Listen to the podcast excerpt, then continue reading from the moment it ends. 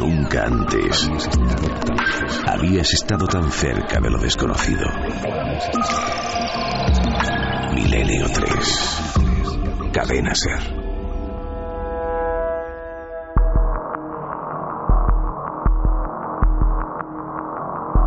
3 y 7 minutos. Aquí estamos de nuevo después de sumergirnos en lo profundo del Averno, siguiendo el eco de la Sibila de Cumas en Nápoles, de observar el mito, la leyenda, la verdad de esos agujeros que aparecen por el mundo, que también deben indicar algo, sabiendo la última hora de lo que ha pasado en una casa aislada en el Reino Unido, donde han deambulado supuestos objetos volantes no identificados. Por supuesto, también nos hemos hecho eco de esa muerte por la Ouija. Muerte que no es leyenda urbana, sino realidad de última hora. ¿Se puede superar todo esto? Yo os digo que sí.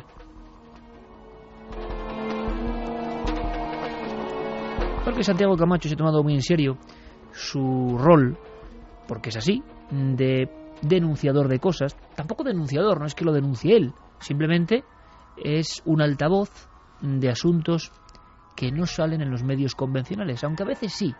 A veces las noticias llegan a portada o a breve, aunque en la mayoría de las ocasiones mutiladas de su sentido original, porque encierran historias tramoyas oscurísimas. Vamos a extendernos unos minutos en un informe, un informe de la Universidad de California, un informe polémico, un informe que seguramente tenga grandes dosis de verdad y yo añado, una verdad que espanta. Hablamos, Santiago, mm, de sustancias tóxicas, por desgracia, más que cotidianas y lo de siempre, y no lo sabíamos. Y no lo sabíamos. Eh, en esta galería de los horrores que están en nuestros armarios. A veces eh, los horrores no son fantasmas que deambulan por nuestras casas, sino que se esconden en frascos, se esconden en nuestro armario de la ropa, se esconden en sitios bastante inofensivos aparentemente. El doctor Isaac Pesá, del Departamento de Biociencias Moleculares de la Universidad de California, va a introducirnos una nueva palabra, el triclosan.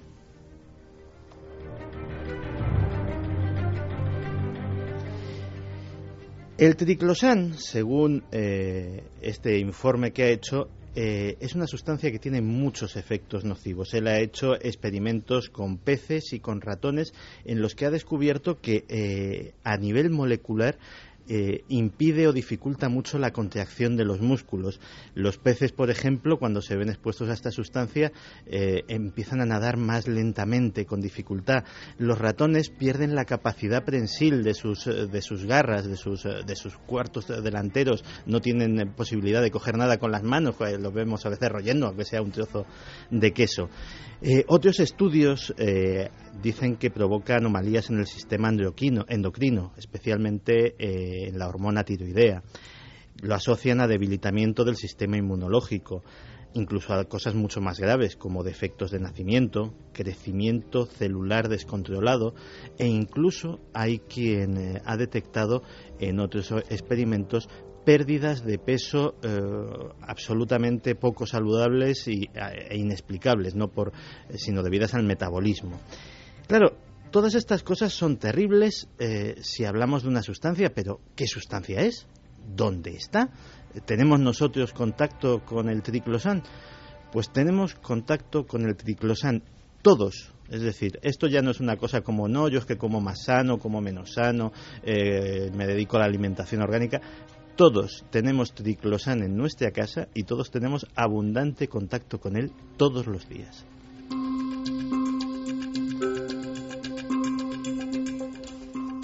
¿Y dónde está el triclosan? Pues está en eh, multitud de productos. El triclosan básicamente se utiliza como bactericida. Es un bactericida muy potente y eh, de hecho pues está por ejemplo presente en las fórmulas de muchos jabones, jabones con los que nos lavamos las manos, eh, jabones que en principio esa acción bactericida es buena porque lógicamente a través del contacto, sobre todo antes, y, antes de las comidas, del contacto de nuestras manos con los alimentos, pues al lavárnoslas antes podemos evitar muchísimos contagios y muchísimas enfermedades. en este caso el triclosan, lo tenemos identificado, ya un nuevo palabra que no conocíamos, algo nuevo, sí que tiene, digamos, su sitio correcto en estos productos de higiene porque su factor ¿no? Eh, beneficioso ahí está activo y es evidente. ¿Qué pasa? ¿Que está en otros lugares? No, eh, pasa que eh, de entrada, mm, vale, el triclosan no tiene, o sea, nos impide que esas bacterias entren en nuestro cuerpo al tocar nosotros la comida, pero cuando tocamos la comida, lo que entra en nuestro cuerpo es el triclosan. Y si fuera solamente en los jabones, pues con alterar la fórmula de los jabones, pues eh, bastaría. Pero es que está en los productos de higiene dental, en muchos dentífricos, en muchos enjuagues dentales, en muchísimos cosméticos, en desodorantes, en productos de primeros auxilios, es decir, en vendas, tiritas, eh, desinfectantes. Eh, está, por ejemplo, en la composición de la fibra de mucha ropa de cama que para evitar infecciones por ácaros, para evitar malos olores, etcétera, etcétera, pues se le da un tratamiento de triclosan. Pero imagino que habrá algún argumento en contra de todo esto, la cantidad de triclosan. Eh, curiosamente, eh, los estudios que se han llevado a cabo en California eran a dosis muy bajas y los efectos se eh, apreciaban desde la primera toma.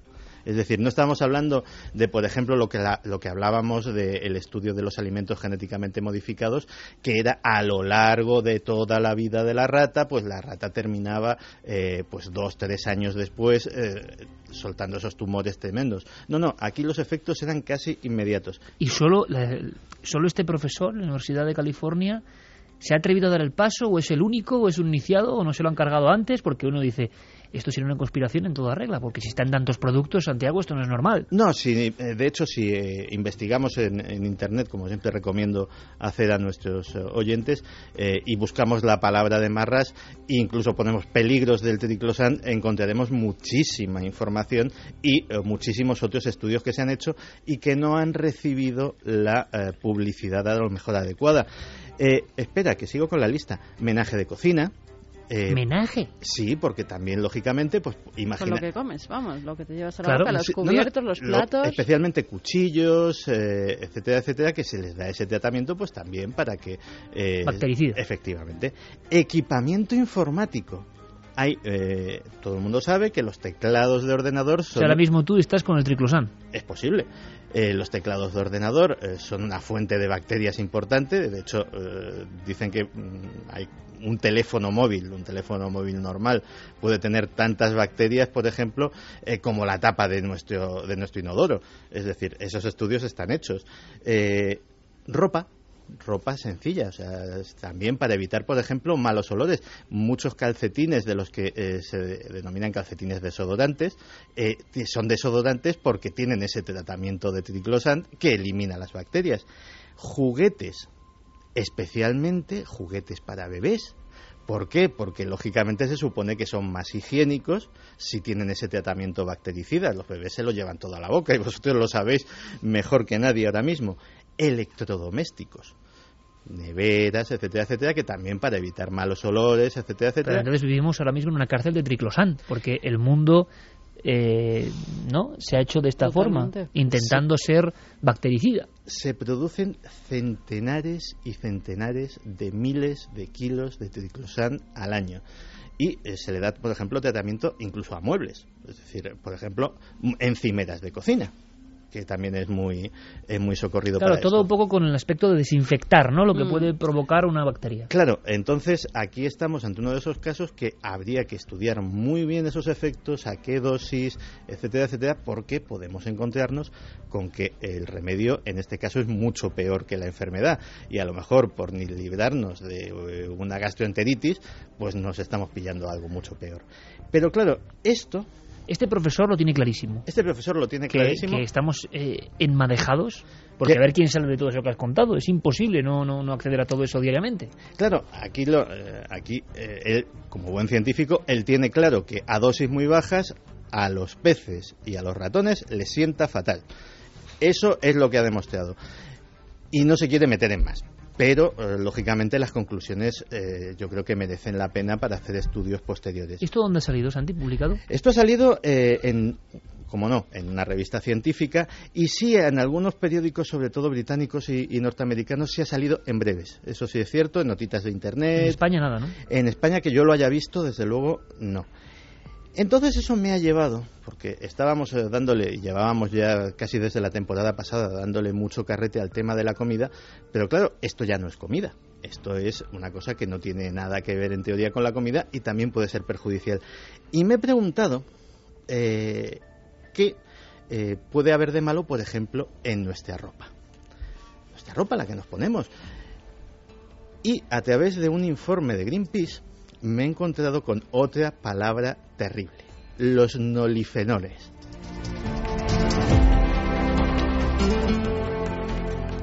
Yo creo de todas formas, Santiago, que tienes que hacer un libro de todo esto, porque de todas estas cuestiones que ya no son conspiraciones sobre extraterrestres, sobre antiguos documentos, sobre sabidurías secretas, sobre cómo manipulan el clima, todo lo que tiene que ver con el ser humano y, como dices tú, nuestros terrores en el armario, aquí al lado, porque yo creo que el abanico es asombroso, terrorífico, ojalá haya estudios que nos digan que, bueno, que las cantidades del ser humano no le hacen nada, pero esa sospecha, quizá una sospecha irracional, lo digo también, ¿eh? porque sospechamos de todo lo poderoso, hoy más que nunca, pero esa sospecha que tenemos los seres humanos, Fermín, Noel, Javier, Guillermo, Diego, nosotros, todo el mundo, de que algo variado, y que si antes el ser humano antiguo, que tampoco era ningún santo, tenía temor al pedrisco, al, granizado, a, los rayos, a la peste, que es, claro, es que eran muchos males también, pero ahora resulta que sin darnos cuenta, porque ellos tenían muy claro cuáles eran los males, ahora resulta que algunos males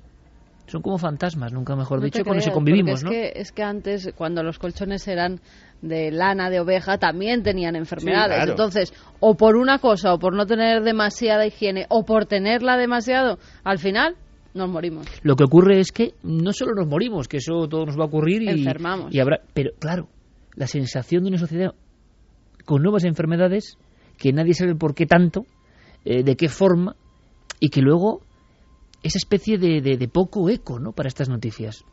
No sé, nos sorprende mucho, nos sobrecoge. Y hablaba Santi de, de ese otro nombre que también da miedo. Nonilfenoles.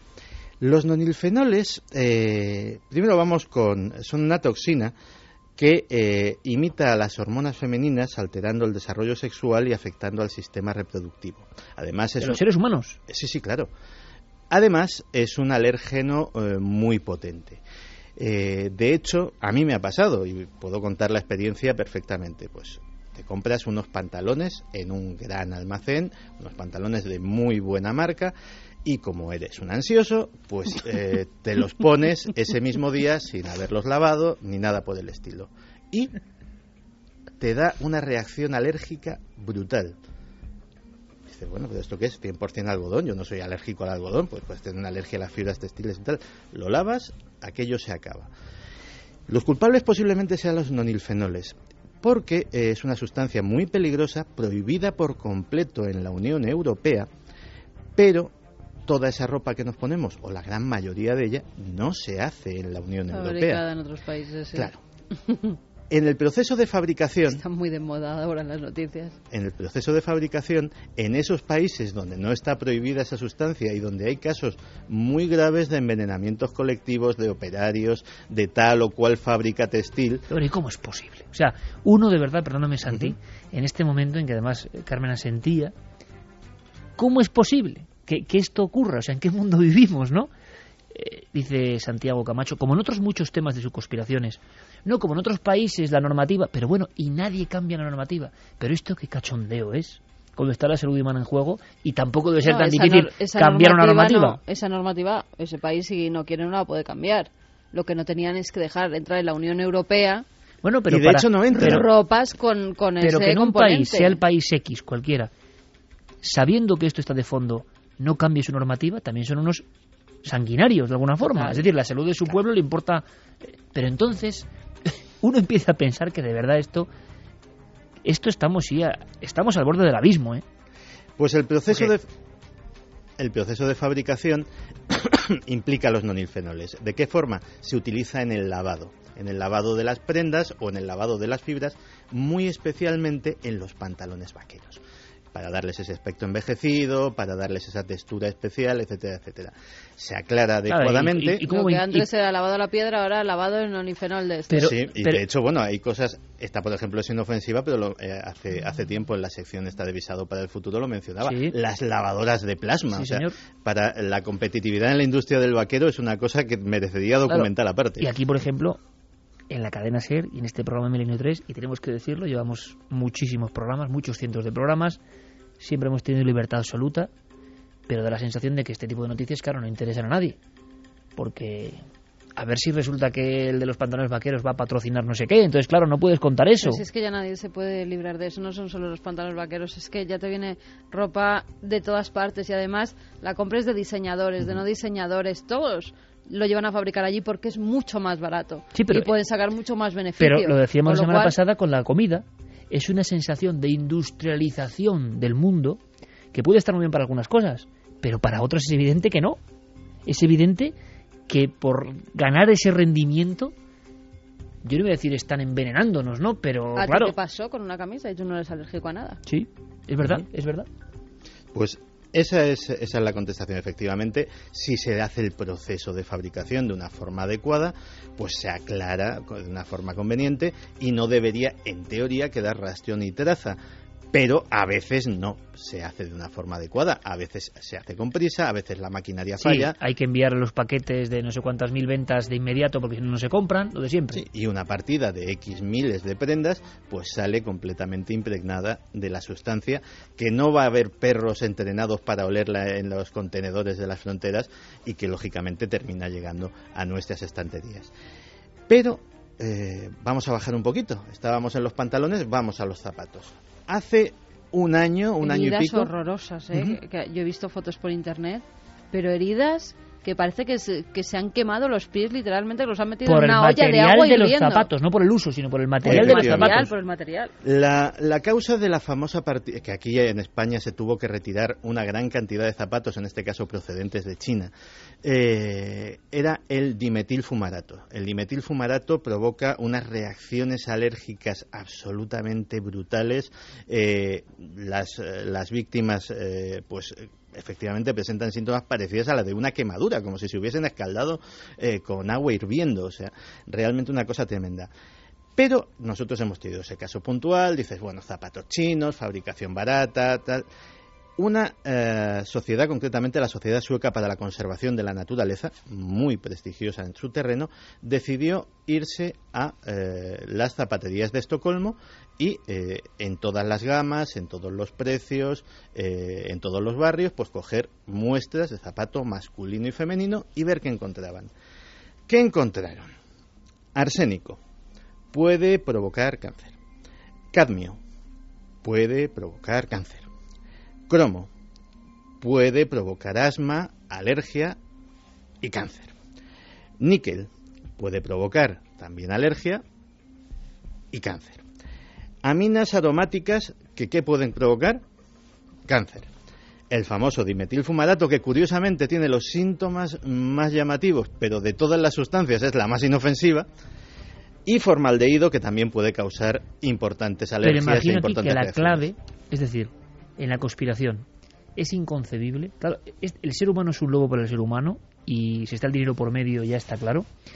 Pero imagino que los científicos de cada país son conscientes de lo que está pasando. Imagino también que lo único que nos salva ya de esto, de esta hecatombe, ¿no? del propio consumismo del mal, de productos que no están bien, es la cantidad, vuelvo a repetir, ¿no? Que, que en ese país X, el que sea, se admite esa fórmula porque habrán hecho algún test a la contra que diga que eso no provoca cáncer, porque si no, ¿cómo van a...? En el fondo, eh, efectivamente, sobre todo en los casos de, los metales como el cadmio, el cromo y el níquel, las exposiciones tienen que ser enormes. Pero efectivamente los... Eh, porque si no, igual, Santiago, vamos a alarmar un montón, ¿no? No, no, o sea, vamos a ver. Tiene que haber algún... Tiene que haber algo que se nos escapa de que por lo menos digan que tiene que haber una cantidad grande, y digo yo. Pero volvemos otra vez al dilema que teníamos con la ropa y lo que muy bien ha expresado Carmen. El problema proviene de los procesos de curtido y tintado de las pieles en países donde las legislaciones sanitarias no son precisamente las más estrictas y del se aprovecha para hacerlo allí. ¿Ves? Que los zapatos de Elda no pasaban. Efectivamente. Los que hacíamos aquí en España, en el Dapetrer, que se dedicaban todas las fábricas a hacer zapatos y nunca hemos tenido hasta que han empezado a llegar zapatos, en este caso de China, que han empezado a surgir heridas.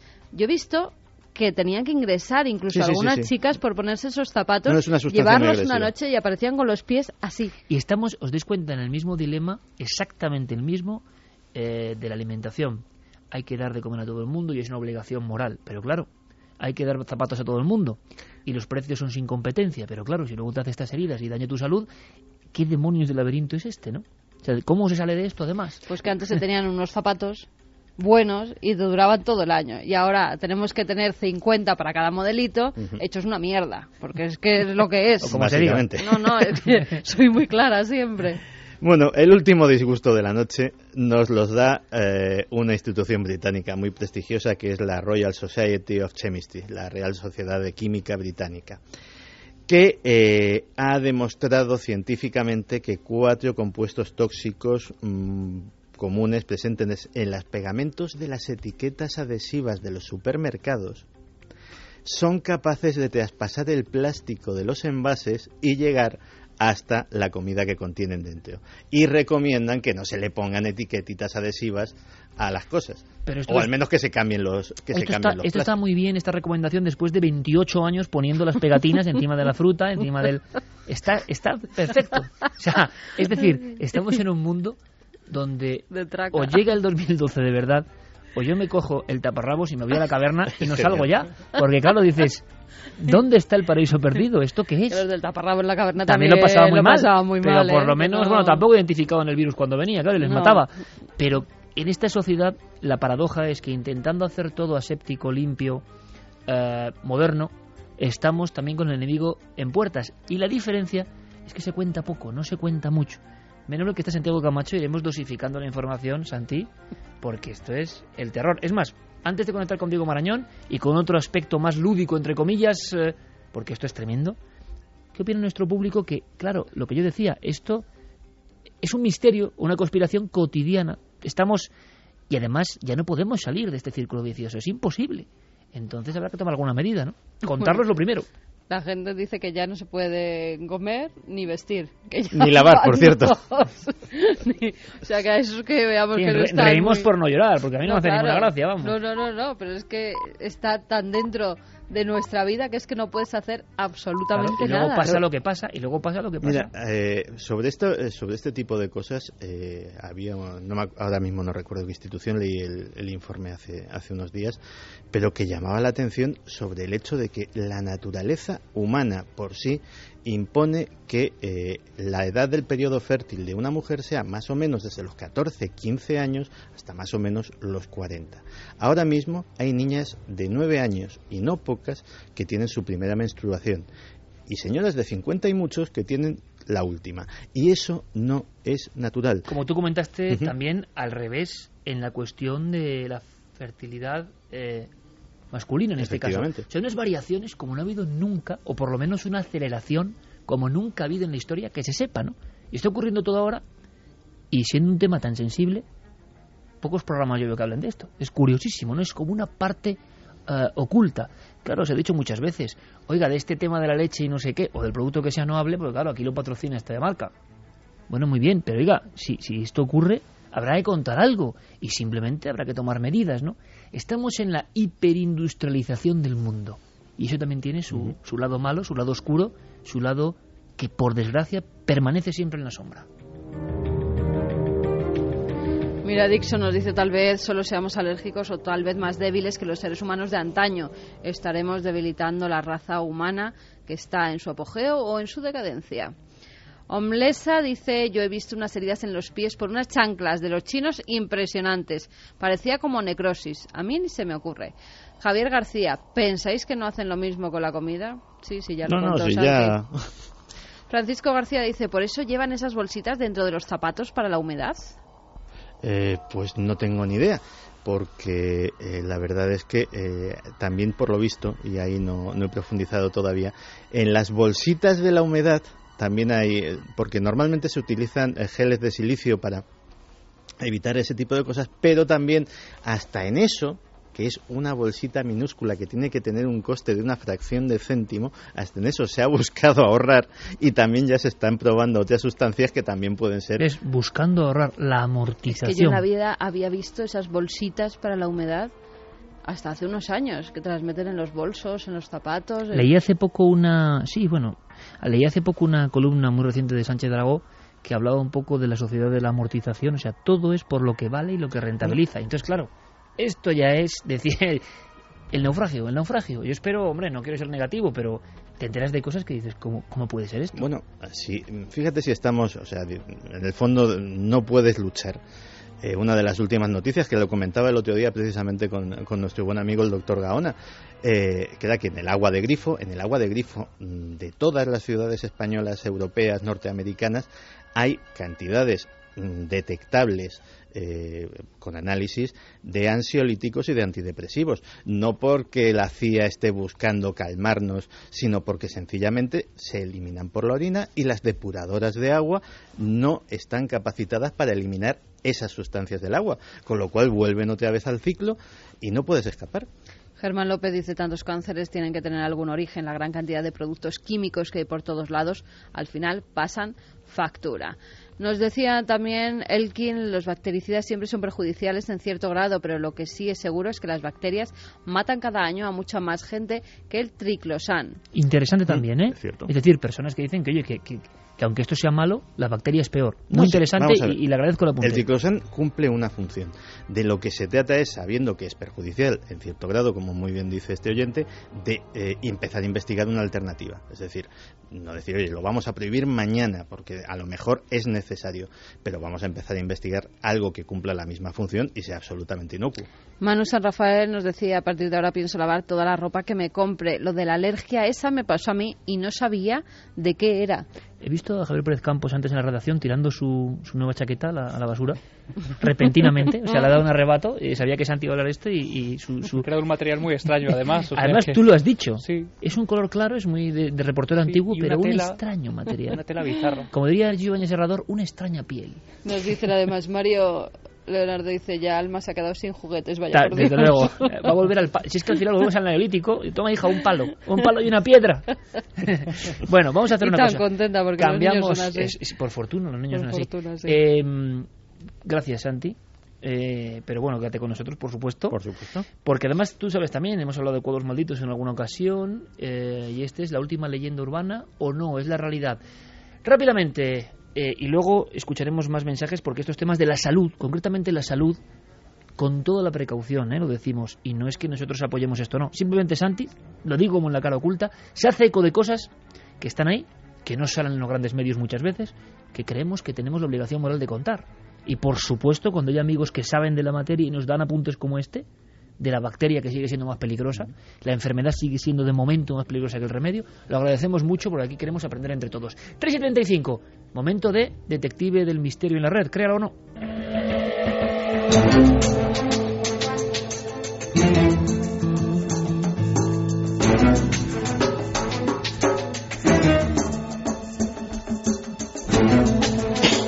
A mí lo que me pasa es que, de verdad, cada vez me entero de más cosas. ¿eh?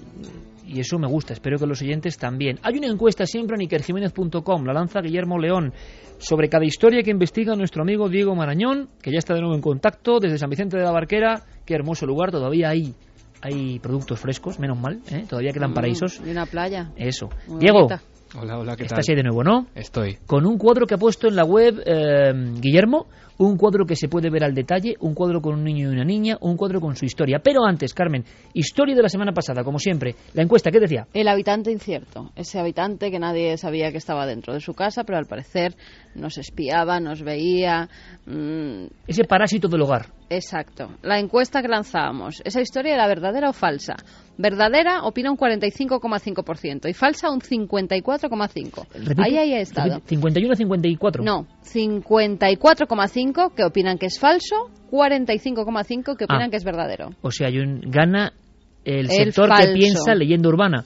Un tipo que vive con nosotros en nuestra casa sin que nos enteremos, que se alimenta discretamente, como le ha pasado a Javier de Campos, que fue a ver las Coca-Colas que había después de la radio y faltaba una. Ah, creía que se alimentaba él. No, no, también a veces, pero estaba y dice, falta una Coca-Cola y yo no he estado en casa, que además está aquí a la radio. No, no. Bueno, eh, leyenda urbana, evidentemente. Recuerdo que Noel dijo que era leyenda urbana, ¿verdad? Nuestra votación particular. Y Fermín que era leyenda urbana. Y yo que era verdad. Y Javi que era Javi que era verdad. ¿Y Diego? Pues Diego te va a leer un despacho de agencia de France Press del 30 de mayo de 2008 por ponerte solo uno de los muchos ejemplos que hay, Iker. El titular es Un japonés, aunque suene raro, eh, encuentra a una mujer viviendo en su armario. Lo de, lo de japonés no suena raro, quiero decir que la mujer vivía en su armario, lógicamente. Em, te cuento, resulta que este hombre empieza a ver que de su frigorífico desaparecen alimentos. Eh, Javi, como tus Coca-Colas. Pues eh, este hombre, eh, intrigado por esta circunstancia, resulta que coloca una cámara de seguridad en su casa y, eh, como contamos, es un hombre soltero que vive solo, vive en la localidad de Fukuoka Oeste. Y resulta que en esa grabación de esa cámara de seguridad ve a una mujer que cuando él no está en casa se pasea tranquilamente por su domicilio Qué miedo, por cierto. O sea, la filmación creí que ha sido un fantasma seguro al principio. Claro. Entonces la policía, pues lógicamente registra la vivienda y descubre a la mujer instalada, pues en un doble hueco de ese armario donde se había metido, pues un, un colchón y todo lo necesario, digamos, para pasar las horas en las que Un este zulo. hombre, efectivamente, un zulo. La mujer tenía 58 años, se llamaba Tatsuko Orikawa y la policía eh, sospechaba que pudo haber instalado escondrijos como ese en los armarios de otras viviendas del Madre mía, una parásito humana. Una parásito y, y, como lo, y lo que es de información, Diego, permíteme, o sea, Sí. Carmen en dos segundos tiene ya la fotografía de una especie como es de, de, es de otro caso. de otro caso, de Sí, apuntalamiento. es de, de un caso que te comentaba yo la semana pasada, porque para noticias de Mundo Insólito de, de Cuarto Milenio me salió esta noticia de 12 años de romper con su novio, pues se lo encuentra que vive el exnovio en el ático de su casa. sí, en, en Charlotte, en Exactamente. El novio gorrón, parásito. Sí, sí. Por eso digo que hay, parásito. hay- que hay muchos más casos de los que parece. Madre mía. Fíjate, o sea, yo quiero romper una O sea, lanza. que, y todo el mundo, o gran parte, creyó que era leyenda urbana porque es la típica historia también de Stephen King de el hombre que vive en sombras en tu casa y tú no te enteras. El fantasma de hogar. Y es verdad. Pues fíjate, quiero romper una lanza por los guionistas de una de mis series favoritas, que es CSI, que en las últimas semanas, y evidentemente no, no nos ha influido ni, ni a Diego ni a mí, sus guiones, uno era sobre un asesino eh, que vivía en el ático, precisamente como este... Como este- Escondido. escondido, vigilando con una cámara desde arriba a su víctima, y otro tiene el fracking de lo que vamos a hablar mañana como eh, el hilo conductor de todo el capítulo. Que no os lo podéis perder. ¿eh? Mañana 12 menos cuarto, en 4, en este nuevo horario. También esta mujer, 12 años, el tío viviendo ahí, Impresionante. O no son 12 años, 12 No, no, años que 12 había años, roto eso con... es. Ah, ah. o sea, Diego, lo tenemos claro. Hay, hay un surtido de casos, por increíble que parezca. Sí, sí. Ya han perdido la apuesta Fermín Agustino, el calero. Y de este tipo, Iker, de exnovios que viven en casa de chicas, eh, es curioso, pero hay dos o tres me he encontrado. ¿eh? Con- Pero con- claro, como- esta, esta mujer, por ejemplo, fantasmagórica que había hecho un zulo, claro, qué, qué mentalidad también de, de novela crónica negra para no dejar huellas, me imagino. Claro, igual no nos damos cuenta, como no, no se lo puede creer, pero por despiste le pillan, claro. Hay un momento en que, que este hombre empieza a sospechar. Fíjate lo que decía esta mujer, Tatsuko Orikawa, también un reflejo ¿no? de la época en la que vivimos. Ella explicó que no tenía nadie, que no tenía familia, que no tenía dónde vivir, estaba absolutamente en la calle y que les dijo que había vivido ahí, sí, pero que no todo el tiempo, como intentando excusarse o, o- o de alguna manera justificar esa, Uf, esa va- invasión. va- vaya giro que, creo la- que la con pagas de el pegar a la follón- historia. Con el follón que tenemos hoy en día, no te das cuenta de que hay alguien viviendo en ¿Y tu casa. Fukuoka ¿eh? estará cerca de Fukushima o en la zona? Pues no tengo el dato. Eh, podríamos comprobarlo en el sentido de que quizás sea una de las zonas que, hay- que haya visto muchas personas desplazadas de su hogar, eh, muchas migraciones forzosas. Bueno, esto es que fue, esto fue en el 2008. Esto es 2008, claro. Ah, 2008, perdón, Claro, perdón, sí. perdón. O sea, era, era previo a, a todo el desastre, perdón, perdón. Bueno, pues una historia y es lo que me sorprende, de verdad. Diego Marañón está demostrando una cosa, que las apariencias engañan, que a veces algo es imposible y por eso es verdad, y que a veces algo es evidente y por eso es mentira. Y que lo debatíamos precisamente en la cena, en la redacción y todos juntos, como siempre, que nos enfrascamos en unos debates que a veces tendríamos que trasladar aquí. Sobre, hemos debatido sobre el periodismo, Internet y tantas cosas. Al final la sensación es precisamente esa, ¿no? Que hay un totum revolutum increíble que casi nadie sabe ya que es verdad y que es mentira. Y que empieza a ser muy difícil describir las verdades y separarlas de las mentiras. Y que al final todo no acaba de ser una cosa ni la otra. Bueno, eh, la demostración de que un caso que nuestro público, que además es muy inteligente y que sabe muy bien del misterio, ha creído que era leyenda urbana. Bueno, pues en este caso, verdad, rotunda verdad. Vamos con la siguiente historia. Vamos allá. Hay que verla, ¿no? Hay que verla, está ya disponible tanto en ikerjiménez.com como en nuestras redes sociales. Hay que agradecerle el trabajo que ha hecho en tiempo récord a Guillermo León. Como siempre, Guillermo. Ha preparado una estupenda galería con el cuadro a tamaño real, casi, y luego con una serie de detalles. Hay como 8 o 9 diapositivas, ¿no? Con, con detalles concretos de la, de la pintura. Lo que se ve en esa en ese cuadro. Y que permíteme, a veces pienso que, Guillermo León también tiene un visitante de estos que lo emplea para trabajar, porque no es posible que en tiempo récord haga estas cosas. O sea, hay un misterio en Guillermo León que un día resolveremos. Él es el, misterio. Sí, lo voy, a, lo voy a convertir en protagonista de un créalo, ¿no? A Guillermo. Sí, sí, cierto, ¿eh? Para mucha gente no existe. Me lo, han llegado a decir. A mí también. No existe. es mentira, sí. Bueno, en fin. Eh, y entonces Guillermo ya ha puesto el cuadro. Efectivamente, todo el mundo que quiera verlo lo tiene disponible. El cuadro se titula eh, The Hands Resist Him, que lo podríamos traducir como Las manos lo resisten. Es un título que suena un poco raro en español, pero bueno, es así. ¿Y nos lo cuentas para todo ese público que ahora mismo está viajando por ahí, no puede ver el cuadro? ¿Nos haces la pincelada? Sí, sí, sí, por supuesto. Lo que vemos en el cuadro es eh, a un niño de pie, a un niño con expresión absolutamente seria. Eh, junto a lo que parece ser una muñeca de gran tamaño.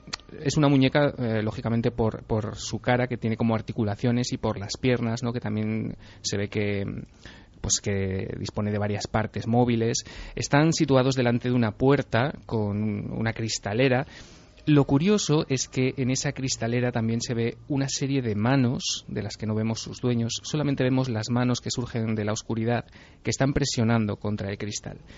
Em, el autor, que es eh, Bill Stoneham, eh, dice que el chico es un retrato de sí mismo cuando tenía cinco años y la interpretación que él da, según los expertos juega con una especie de simbolismo casi junguiano y metafísico, es que em, la, puerta representa el límite entre el mundo de la vigilia y el de los sueños y eh, la muñeca sería la guía de alguna manera en, esos mundos y que las manos representan las diversas posibilidades que ese niño va a tener en su vida, como si fuera una serie de destinos.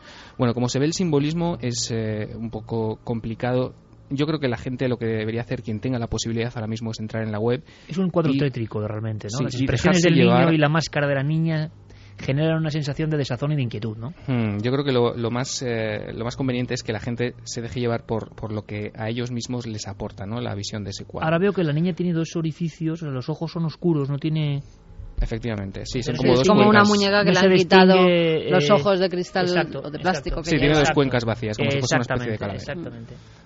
Bueno, y hay una historia dentro de la historia de este cuadro. Sí. Eh, hay un mensaje incluso que Carlos Cala nos va a leer a su forma. Eh, cuéntanos la, prehistoria de este mensaje? ¿Qué se sabe? Bueno, pues eh, digamos que el cuadro por primera vez se pinta en 1972, como digo, el autor es Bill Stoneham. La verdad es que por internet eh, hay una serie de historias que no concuerdan exactamente unas con otras. Yo lo que he intentado reconstruir y creo que es el, digamos el periplo real de este cuadro es que Stoneham la vende, eh, vende esta pintura a una galería de Luisiana en 1973. Él como autor no la vuelve a ver hasta el año 2000. Ahora explicaremos por qué.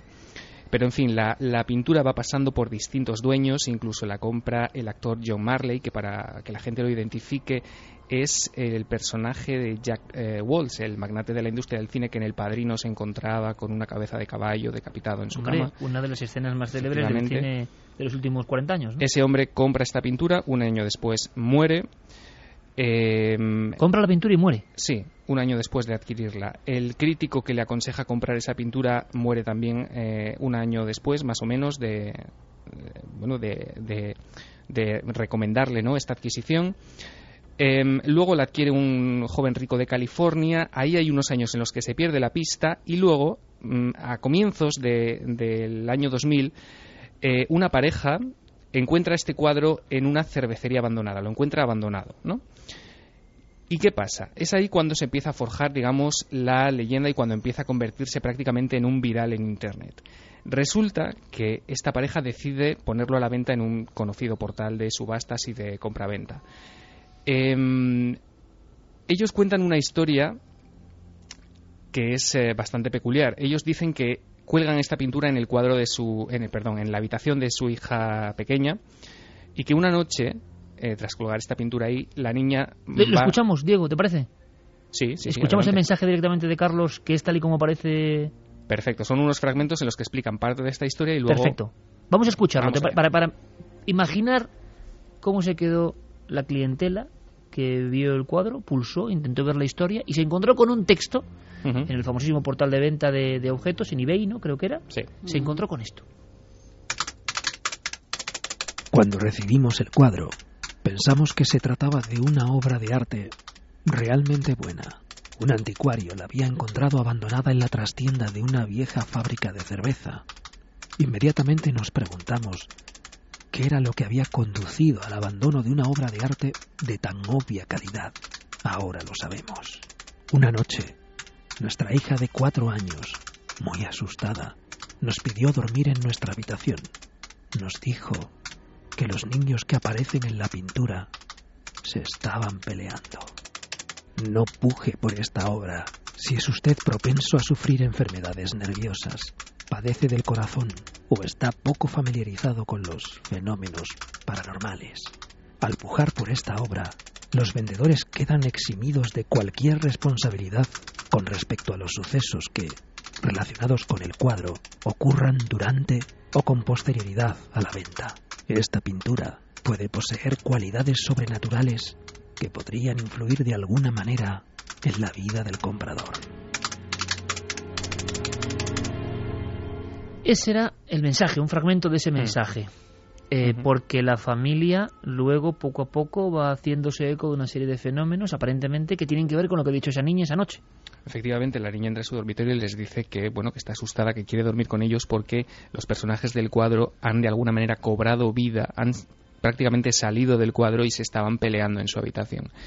Eh, para aumentar eh, eh, esta, esta, esta, tensión, ¿no?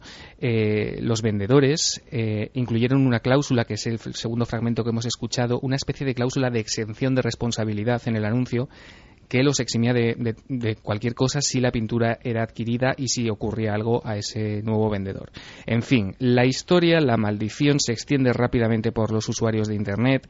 La gente empieza a comentar en el anuncio de este portal que simplemente con ver esa foto pues empiezan a sentirse mal, que tienen experiencias eh, desagradables, que sienten... Solo con mirar el cuadro a través de la web. Efectivamente, se habla de reacciones extrañas incluso de bebés, de animales eh, que, que lo ven y, en fin, la, cosa llega a tal punto que ese anuncio, Iker, eh, es visto más de 30.000 veces en menos de 30 días. Es cierto, yo no sé si es parte de leyenda, ahora dejaremos clara la pregunta.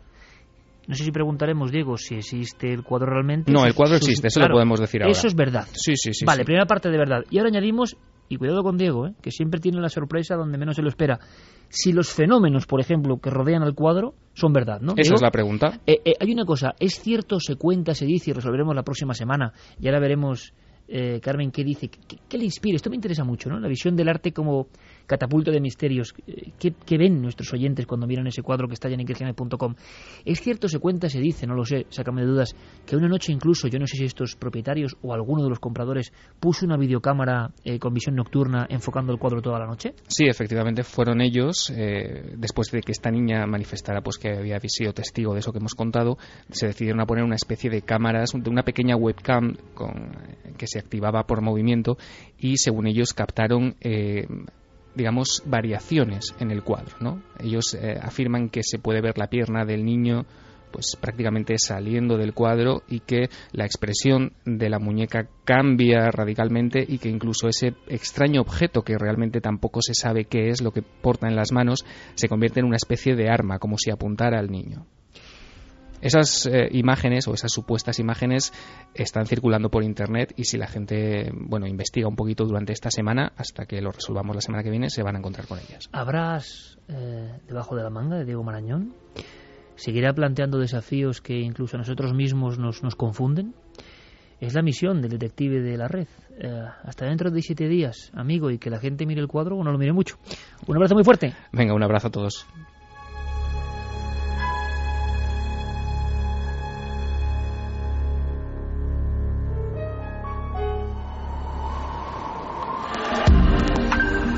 Antes habías estado tan cerca de lo desconocido. Milenio 3. Cadena Ser.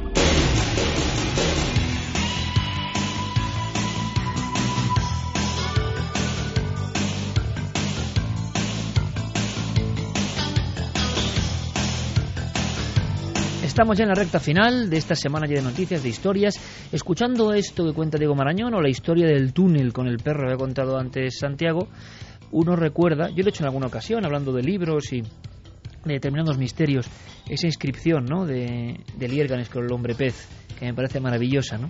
Eh, cuando recuperan en Cádiz a Francisco de la Vega Casar, el hombre pez de Liérganes, y lo recuerdan en su pueblo junto al lecho del río donde este tritón humano, entre comillas, desapareció, ponen algo muy hermoso. Dice, esta historia, si no fue verdad, mereció serlo. Ahora, indagaremos e intentaremos descubrir qué pasa con este cuadro, que siniestro es un rato, ¿eh? Siniestro es un rato. Espero que no se produzcan luego fenómenos en la casa de nuestros oyentes, que no lo queremos, ¿eh? Pero bueno, ahí está el cuadro. ¿Qué opinan? Mira, Ángel Escola dice, a mí de pequeño me ponen ese cuadro y también me voy a la cama de mis padres. también, claro, claro. Hola, les escribe Francisco de Corrientes, Argentina. De verdad esa pintura, observarla da mucho miedo, se la ve muy real. Saludos. Buenas noches, milenarios. El cuadrito resulta más que escalofriante, desconcertante. Es como si la peor pesadilla de un niño se plasmara sobre un lienzo, pero intentando frenar lo peor de la pesadilla. Las manos que saliendo de la oscuridad te atrapan, la mirada entre fría y triste. El niño me asusta más que las cuencas vacías de la muñeca. ¿Hay algún cuadro que os haya impresionado especialmente, que os haya dado miedo alguna vez? Nos lo decía Anabel de Madrid. ¿Eh? ¿A vosotros? ¿Algún cuadro que...? A mí Saturno comiéndose ah, a su hijo. De oh. pequeña, cuando iba al oh. Museo de, del Prado con mi padre, me aterraba. Siempre, cuando visitábamos la sala de, de Goya y pasábamos por ese cuadro, era terrorífico. A mí me daban escalofríos, no me gustaba sí, nada. cualquiera de las pinturas negras a mí me fascinan, pero dan un poco de miedo. Ese, Saturno devorando a su hijo, que es absolutamente tremendo y que Goya pintó para tener él. Eh, Santi, ¿a ti algún cuadro que te haya impactado especialmente su visión y que pues no quizás sea un cuadro especialmente de terror, pero que lo provoca, que es lo difícil? Pues fíjate que, por ser reiterativo, pero no te podría citar ningún cuadro en concreto. Los ojos, muchos ojos de Goya. Sí, a mí también. Muchos ojos. a mí también, a mí también. Hace poco he comprado el cuaderno italiano de Goya, que es una obra muy poco conocida de, bocetos, y en los bocetos del Goya joven ya ves que dibujaba cosas increíbles. Os cuento una, bueno, una historia, y además lo he sabido hace muy poco, concretamente hoy. Había un investigador de Goya que, ¿sabéis por qué enloqueció con Goya? Enloqueció, se obsesionó. ¿Sabes por qué? Qué curioso. Le dejaron ver en el Prado, en los años 40, eh, solo a él, ¿eh? un hombre que editó sus propios libros. Me he enterado hoy, Santi. No lo sabía le dejaron meterse, imaginaos, en la sala de las pinturas negras del Prado de 1946 porque era un hombre muy importante. Y el permiso era para dos o tres horas. Salió a las 12 horas y cambió su vida para siempre. Sabes que el arte tiene esas cosas, ¿no? ¿Y a ti, Javi? Pues hay uno que es eh, de Zuluaga, de Ignacio Zuluaga, Las Brujas de San mm, Millán. es verdad, es verdad. Ese cuadro mítico que está inspirado en una historia terrible, además, en una casa marcada, y que además a mí me contaban eh, familiares de Zuluaga que esas viejas desdentadas que aparecían en el cuadro eran mujeres reales que vivían en Segovia en la época y que Zuluaga incluso y luego después familiares posteriores iban señalándolas por la calle diciéndole, mira, esa es la mujer que salía en el cuadro. Que vaya nuestro público al Prado, que vayan al Museo del Prado y encontrarán algunas eh, pinturas que dan tanto miedo o tanto impacto y son obras maestras como esta que es muy evidente que quiere causar terror. Pero claro, el terror real se causa cuando no se quiere causar ese terror cuando está ahí por naturaleza propia, ¿no? Inmanente y se refleja. Seguimos. Alex Moreno dice a mí lo que me da yuyu del cuadro son las manos de la puerta. Iván Tudela, a mí ese cuadro me da mucha impresión. Los dos críos esos que salen parece que no tienen alma, como si estuvieran huecos por dentro. Dixon, esta pintura con manos sin dueño que se reflejan en el cristal, ¿serán almas que están atrapadas en el otro lado del espejo? Ryan dice, me estremecí, qué miedo, parecen muñecas de porcelana. Janet, qué impresionante, es algo que hiela la sangre. A mí la cara del niño se me representa a un ser carente de alma y lleno de odio, como si fuera un cazador de almas o algo así, nos dice Mario. Lorena, el cuadro de los niños da miedo. Ella no tiene ojos y manos pegadas al cristal. Mucho, muchísimo miedo, mucha impresión decir espectador, algún oyente ha sufrido alguna visión o algo parecido, le ha impresionado mucho, que nos lo cuente, por supuesto. Nosotros ya de alguna forma empaquetamos nuestros bártulos porque mañana tenemos sesión televisiva, repito, a las 12 menos cuarto, 23.44 en concreto, según me dicen, y necesitamos todo vuestro apoyo, porque es verdad que ahora mismo eh, es una franja importante y vamos a contaros muchas cosas. Entre otras, aparte de eso que Sati ha denominado como fracking y que yo no había hmm. oído en mi vida, y Santi nos lo va a contar con imágenes en su cara oculta que está rompiendo realmente estructuras.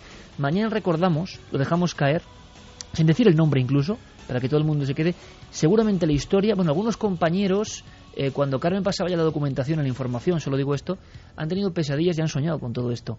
Es una historia, se cumplen 100 años, ocurrió en Estados Unidos y es de lo más horrible, pero tiene que ver con lo paranormal que hemos contado nunca. Sí, vamos a contar una historia bastante tremenda de un crimen nunca resuelto y que, como bien decía, se ha cumplido el centenario. La persona ya habrá muerto, pero salió indemne de esas ocho vidas que una noche se llevó por delante. Bueno, eh, simplemente damos un dato, ¿no? Muertos en sus propias camas y con un misterio tremendo. Mañana lo contamos todo eso y algunas cosas mucho más amables, claro, menos mal, si no. Eh, Fermín Agustino del Calero, ha sido un auténtico placer. Hasta la próxima semana, compañeros. Santi, que mañana te espero ante las cámaras para enterarnos de una cosa que está causando una gran polémica en nuestro propio país. Las conspiraciones a veces no están muy lejos. No, las conspiraciones no están muy lejos y la gente del norte seguro que sabe de qué le estamos hablando. Ha habido una manifestación en Vitoria en, contra de esto, con mucha gente. En Vitoria, en Burgos, eh, por toda esa parte seguro que las palabras sí que les suenan. ¿Y también aparecen perforaciones? Sí, tiene mucho que ver con el tema de esta noche. Santi, gracias por todo, como siempre un honor. Un honor estar aquí. Javier, hasta la próxima aventura que has vivido aventuras misteriosas hace muy poquito tiempo y pronto las conoceremos con uno de los casos que surgieron precisamente en la noche de radio de hace unas semanas que descanses, que sé que estás a tope de varios viajes y que en siete días aquí, compañero. Gracias, Iker, un abrazo y nos sorprenderemos porque ha habido sorpresas en esa investigación. Una vez más, una vez más, y es que ¿qué ocurre en la investigación? Que a veces, a veces, algunas veces, el destino del misterio se puede aparecer. Mañana en la tele nos vemos con esa historia. Carmen. Claro que sí, a las 12 menos cuarto, que esté todo el mundo muy pendiente. Gracias por la audiencia de la semana pasada, gracias por estar ahí, gracias por hacernos caso, de verdad, que nos decís, pues antes, antes, tenéis que poner antes. Nosotros hemos dicho la cadena, que es que nos lo dicen por la calle muchísimo. Pues bueno, nos han hecho caso, ahora no hagáis que nos retrasen otra vez. Exactamente. Ahí os queremos a las 12 menos cuarto. Exactamente. Bueno, que ha sido un placer como siempre. Nos hemos puesto delante del micrófono amarillo para contar un montón de cosas, para pasarlo bien, para pasarlo mal y para, bueno, deslizar historias que habitualmente no se cuentan, pero que son importantes para todos nosotros. Importantes para el género humano en esta especie de debacle o de situación tensa, extraña en la que estamos viviendo todos. Por eso mismo, como sabemos que hay mucha apretura, espero que la radio sirva a veces como bálsamo para pasar dos horas y media pensando en otras cosas a veces maravillosas. Feliz semana amigos, os queréis con las noticias, hasta dentro de siete días en Milenio 3 en la cadena SER. Milenio 3, cadena SER.